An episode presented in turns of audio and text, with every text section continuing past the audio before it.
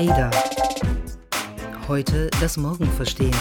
Wenn man in diesen Tagen mit Tech-Experten spricht, auf die großen Konferenzen dieser Welt geht und den Podien lauscht, dann kommt man an einem Thema überhaupt nicht mehr dran vorbei. Und dieses Thema heißt Blockchain.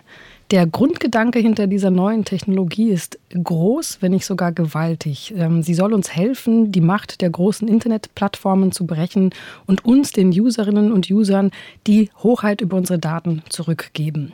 Wie soll das möglich sein? Indem die Daten dezentralisiert gespeichert werden. Das heißt, unsere Posts, unsere Bilder, unsere Videos lagern dann nicht auf irgendwelchen fremden Firmenservern von zumeist Tech-Unternehmen, sondern wir schicken sie innerhalb der Blockchain von einem Computer zum anderen und erst wenn alle Teilnehmer dieser Blockchain so eine Transaktion verifiziert und auch autorisiert haben, dann ist sie unwiederbringlich in dieser Blockchain gespeichert. Blockchain, das heißt nichts anderes wie ein virtuelles Logbuch und das soll für mehr Transparenz sorgen und mehr Vertrauen in die digitale Wirtschaft und das digitale Zusammenleben bringen.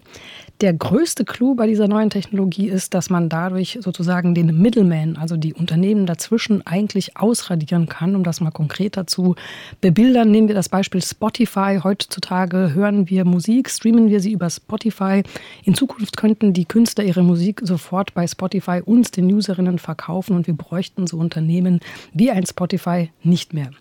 Wird es tatsächlich so weit kommen in der Zukunft? Wie weit ist diese Technologie Blockchain überhaupt schon entwickelt? Darüber wollen wir heute sprechen. Herzlich willkommen zu unserem EDA-Podcast der Stimme aus der Zukunft. Ich bin Astrid Meyer und hier mit mir heute ist meine wunderbare Kollegin Lea Steinacker. Der Partner unseres heutigen Podcasts ist die Mi-Convention. Was es damit auf sich hat und was die Mi-Convention zum Thema Blockchain zu sagen hat, das hört ihr später. Astrid hat gerade die Dezentralisierung schon angesprochen.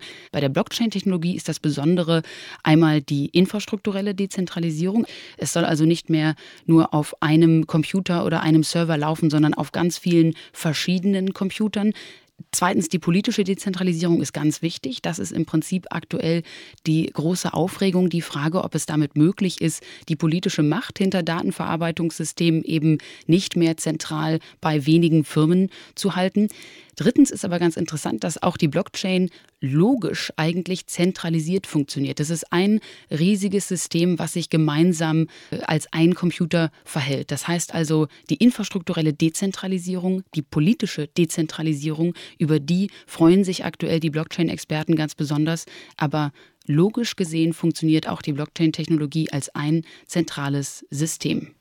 Genau, und Pioniere dieser Blockchain, wie beispielsweise Joe Lubin, das ist einer der Mitgründer der Ethereum-Blockchain, also einer der großen Blockchain-Systeme, die es da draußen gibt, die versprechen uns längst nichts weniger als ein neues und zwar ein besseres Internet dank der Blockchain. Sie sprechen vom Internet 3.0. Und mit Joe Lubin habe ich erst vor kurzem auf einer Konferenz gesprochen und hören wir uns doch mal kurz an, was er dazu zu sagen hat.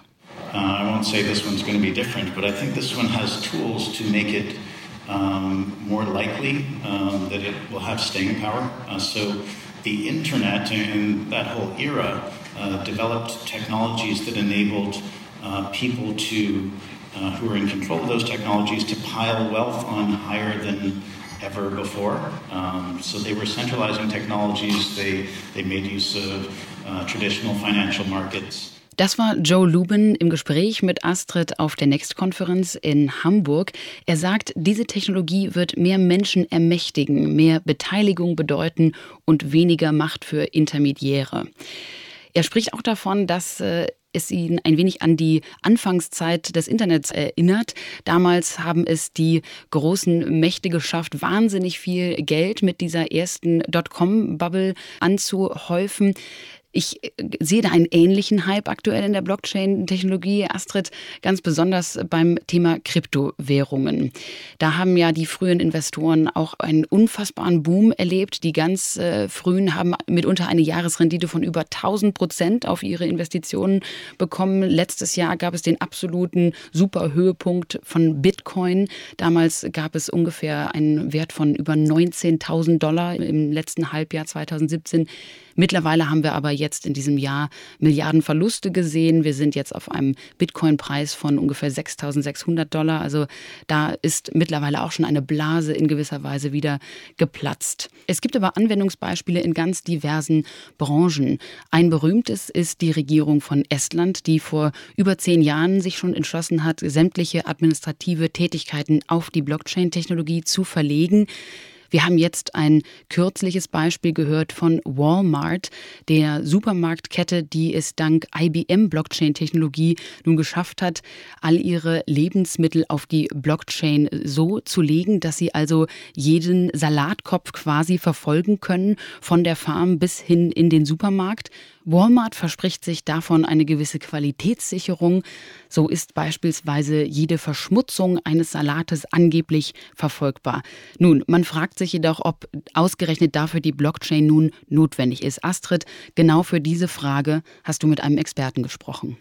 Genau, ich habe mit Friedemann Brenneis gesprochen. Er schreibt den Blog The Coinspondent und er ist ziemlich geeky und vor allen Dingen kennt er sich sehr gut aus. Und mit Friedemann habe ich darüber gesprochen, warum es eigentlich bis heute außerhalb der ganzen Kryptowährungen noch keine so richtige Killer-Applikation auf der Blockchain gibt. Ähm, wie du das gerade schon erwähnt hast, in der Logistik gibt es ein paar Experimente. Zum großen Teil sind es aber alles noch Prototyp-Anwendungen und man verspricht sich mehr Transparenz, wie du sagtest, mehr Sicherheit, vor allen Dingen aber auch ein Effizienz Effizienzgewinn, denn ganz viel Papierkram entfällt einfach, wenn es alles auf der Blockchain gespeichert ist. Ja, hallo, Friedemann Brenner ist hier. Hallo Friedemann. Friedemann, wenn man sich in der Szene umhört zum Thema Blockchain, hat man oft das Gefühl, da geht es gar nicht so um eine Technologie, sondern vielmehr um eine Art Glaubensbekenntnis. Woran glauben denn die Anhänger der Blockchain? Das frage ich mich tatsächlich auch, weil wir müssen immer un unterscheiden zwischen der Blockchain, äh, und dem Begriff Blockchain einfach, weil mit der Blockchain ist tatsächlich eine konkrete Blockchain gemeint, in der Regel die Bitcoin-Blockchain. Es gibt noch andere Blockchains, die tatsächlich nach demselben Prinzip äh, funktionieren, Ethereum und Monero zum Beispiel oder Litecoin. Aber dieser Begriff Blockchain an sich ohne äh, nähere Beschreibung ist letztlich ein reiner Marketingbegriff. Die Anhänger von dem Begriff Blockchain, die sind sehr darauf aus, Geld zu verdienen. Wiederum die Anhänger von dem Begriff Bitcoin oder der Blockchain, die haben tatsächlich eine äh, Idee, wie sie die Gesellschaft in Zukunft äh, verändern und gestalten wollen, nämlich dezentralisieren ähm, und sowas wie Privatsphäre von Transaktionen, also finanzielle Freiheit äh, sicherstellen und ein, ein Internet des Geldes zu entwickeln. Zu Beginn des Internets, damals in der Dotcom-Ära, als es losging mit den ganzen Internetfirmen, da wurde uns auch eigentlich eine bessere Welt versprochen durch diese neue Technologie. Es hieß, sie würde helfen, eine besser informierte Gesellschaft aufzubauen und vor allen Dingen würde sie die Demokratie stärken, da jeder und jede eine Stimme finden würde dank dieser Technologie, die bis dahin kein Gehör finden konnte. Wenn wir jetzt mal vorspulen und uns das Jahr 2018 anschauen, haben wir aber das Problem der Fake News. Wir haben Filterblasen und Skandale wie Cambridge Analytica. Vor allen Dingen haben wir aber monopolistische Unternehmen wie Facebook und Google. Friedemann, warum sollte es mit der Blockchain diesmal anders laufen? Das ist tatsächlich eine sehr gute Frage. Wie kann man das vermeiden in der Zukunft mit, äh, also wenn sich Bitcoin und die Blockchain in dieselbe Richtung entwickeln? Weil das Bitcoin und äh, die Blockchain irgendwie eine Rolle spielen, ich meine, das gibt es jetzt seit fast zehn Jahren, äh, das wird nicht wieder verschwinden, das ist relativ klar. Bitcoin und die Blockchain ist ein großes Experiment, das darf man immer nicht vergessen. Eine Sache, die mich beschäftigt, ist eher so ähm, juristischer Art. Ich denke da beispielsweise an das Recht auf Vergessen. Dafür haben ja sehr viele Länder in Europa gekämpft. Ähm, das Recht auf Vergessen ist jetzt gesetzlich verbrieft. Wie wäre das denn mit der Blockchain? Die Informationen oder unsere Informationen werden ja für immer da drin gespeichert, unwiederbringlich und nicht löschbar. Ist das überhaupt konform? Und darüber hinaus ist die Blockchain-Technologie auch DSGVO-konform, Friedemann?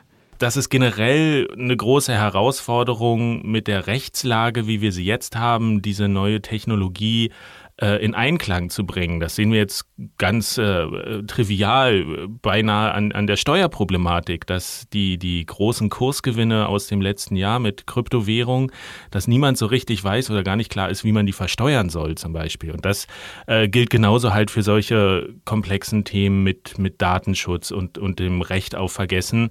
Ähm, wir wissen noch gar nicht, wie wir genau umgehen können mit der, mit der Technologie. Klar wird es Herausforderungen geben und, und Probleme mit, mit Gesetzen, wie wir sie jetzt haben oder Standards, wie wir sie jetzt haben. Aber damit müssen wir einfach umgehen, lernen und gucken, wie wir das vielleicht doch in Einklang bringen können. Mittlerweile ist das Thema Blockchain ja auch in Berlin angekommen. Immer mehr Politiker äußern sich dazu, wollen Initiativen starten. Friedemann, ich frage mich oft, sitzen da überhaupt die richtigen Leute, um heute die entscheidenden Weichen zu stellen, damit Deutschland morgen ein Land der Blockchain-Vorreiter sein wird? Schwierig. Ähm, ich sage mal, man muss verstehen, dass, dass die Blockchain kein, kein eigenes Phänomen ist, sondern letztlich ist Digitalisierung das große Thema, was uns ja schon seit Jahrzehnten vorantreibt. Und äh, Bitcoin und die Blockchain, das ist quasi ein Teil davon, wo wir jetzt sagen, okay, jetzt ist besonders dieser Bereich Finanzen und Wertetransfer eben von der Digitalisierung betroffen und das zeigt sich an der Technologie Bitcoin und Blockchain, die wir jetzt haben. Insofern müsste man die Frage eigentlich denken, sind, sind die Politiker, die wir haben, fit genug, was Digitalisierung angeht? Und dann, wenn wir gucken, wie es mit dem Breitbandausbau vorangeht und welchen Stellenwert überhaupt digitale Themen haben, dann bin ich da eher skeptisch und und äh, einfach nur Blockchain als Schlagwort äh, im Koalitionsvertrag verankert zu haben, das, das macht ja, das, das sagt ja noch nicht, dass da auch wirklich jemand sitzt und verstanden hat, was dieses Wort bedeutet, weil das ist eben das große Problem. Man kann immer dieses, dieses Wort verspricht immer so viel, aber ähm, wir wissen noch gar nicht, was man damit machen kann und was sinnvolle Anwendungen sind und nicht so sinnvolle Anwendungen. Und ich glaube nicht, also ich bin eher pessimistisch, dass wir von, von Seiten der Regierung ähm, viel in die Richtung sehen werden. Die politischen Herausforderungen sind ein Thema, das andere sind die technologischen Hürden und derer gibt es beim Thema Blockchain doch noch ziemlich viele. Zum einen frisst die Blockchain sehr viel Energie, ähm, das gilt insbesondere beim Crypto Mining. Friedemann, das ist doch eigentlich ein gewaltiges Problem und macht die Blockchain eher zu einem schmutzigen Geschäft oder nicht? Äh, es gibt so diese plakativen Vergleiche, dass man sagt, das Bitcoin-Netzwerk verbraucht so viel Strom wie Irland. Ähm, das stimmt schon, Bitcoin verbraucht viel Strom, aber äh, unser jetziges Finanzsystem verbraucht auch sehr viel Strom. Äh, die ganzen Rechenzentren, die ganzen Bankenhäuser, äh, die Vorstände, die um die Welt fliegen, die 60.000 äh, Geldautomaten, die bestückt werden müssen.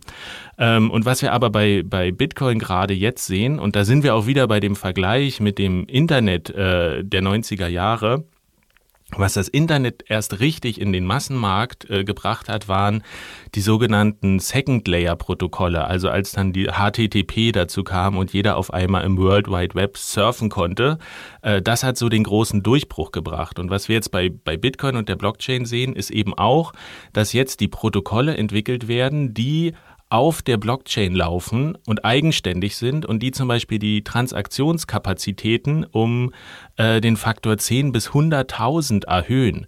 Und dann würde es nicht mehr bedeuten, dass wir, dass eine Bitcoin-Transaktion so viel Strom verbraucht wie ein Haushalt in einer Woche, sondern dass äh, eine Million Bitcoin-Transaktionen so viel Strom verbrauchen wie äh, ein Haushalt in einer Woche. Und dann sieht das Verhältnis schon wieder ganz anders aus. Friedemann, lass uns mal das Thema Kryptogeld ganz außen vor lassen. Das große Versprechen der Blockchain ist doch, dass wir eine dezentralisierte Anwendung haben werden, die Unternehmen und diese Intermediaries überflüssig machen könnten. Und ich als Journalistin habe mich natürlich ein bisschen umgeschaut, was gibt es in dem Gebiet für den Journalismus. Und gerade auf dieser Ethereum-Blockchain gibt es jetzt eine Anwendung, die heißt Civil. Und ich habe versucht, mich da anzumelden, aber es ist mir, um ehrlich zu sein, überhaupt nicht gelungen, denn ich musste da verschiedenste Wallets mir einrichten. Ich brauchte einen Pass, ich brauchte den Führerschein, ich brauchte alles Mögliche und ich habe dann aufgegeben. Und da frage ich mich, wozu soll ich diesen Aufwand überhaupt betreiben, wenn es eigentlich auch ganz einfach geht?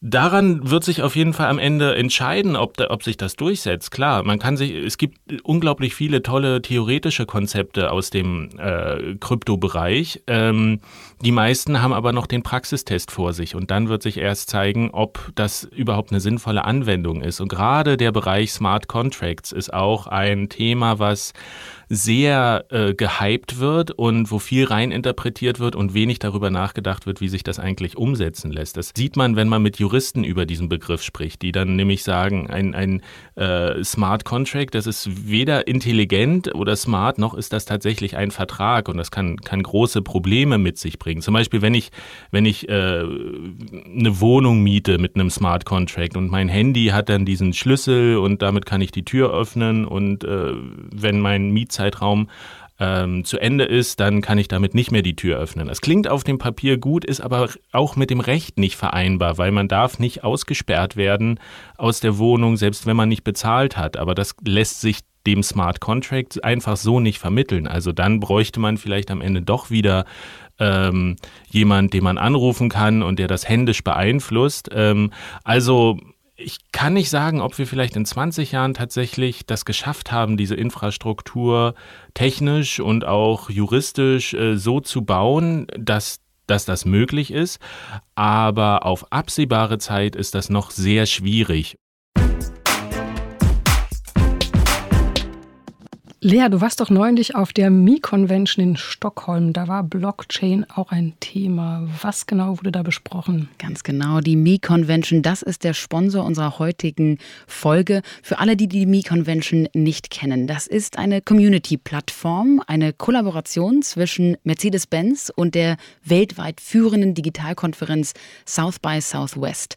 Normalerweise findet die South by Southwest nämlich nur in Texas statt. Letztes Jahr gab es aber eine große Premiere Premiere da fand die Me-Convention in Frankfurt statt.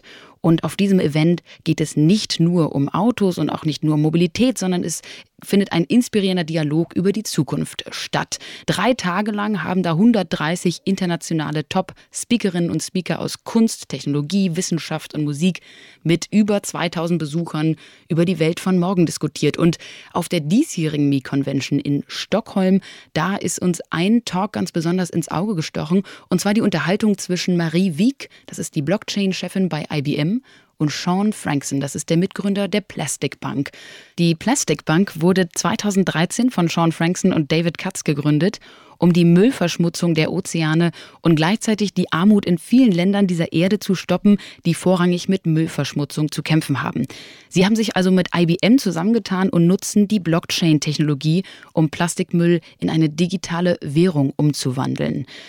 Das alles und mehr findet ihr auf der Mi-Convention Community Plattform. Wenn euch das Thema also interessiert, schaut doch einmal bei unserem Sponsor vorbei.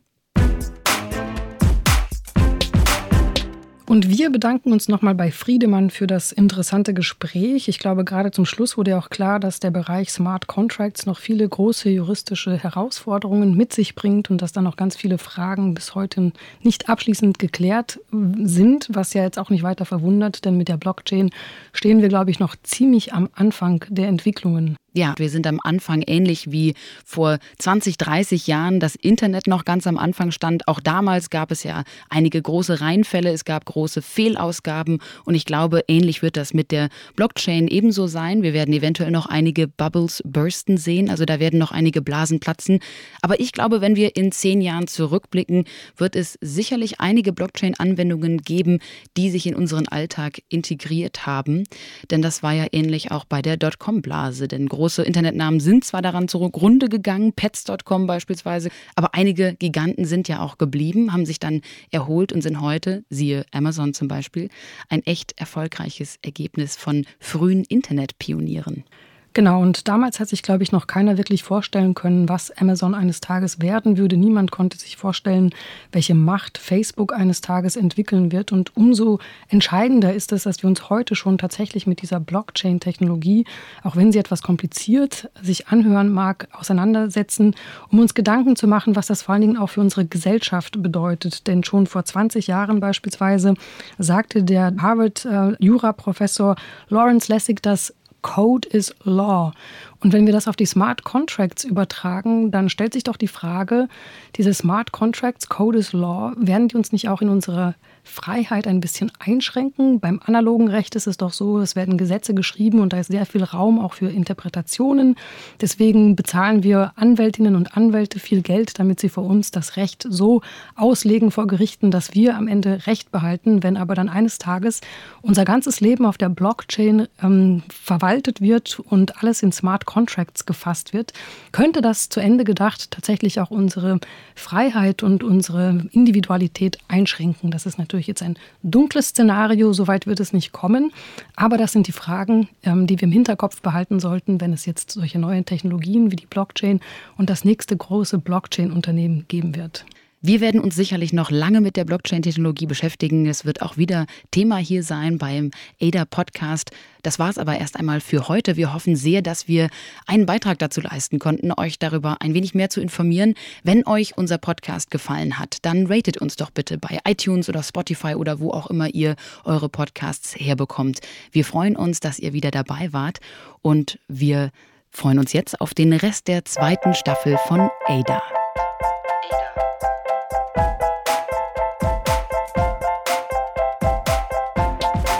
Ada. Heute das Morgen verstehen.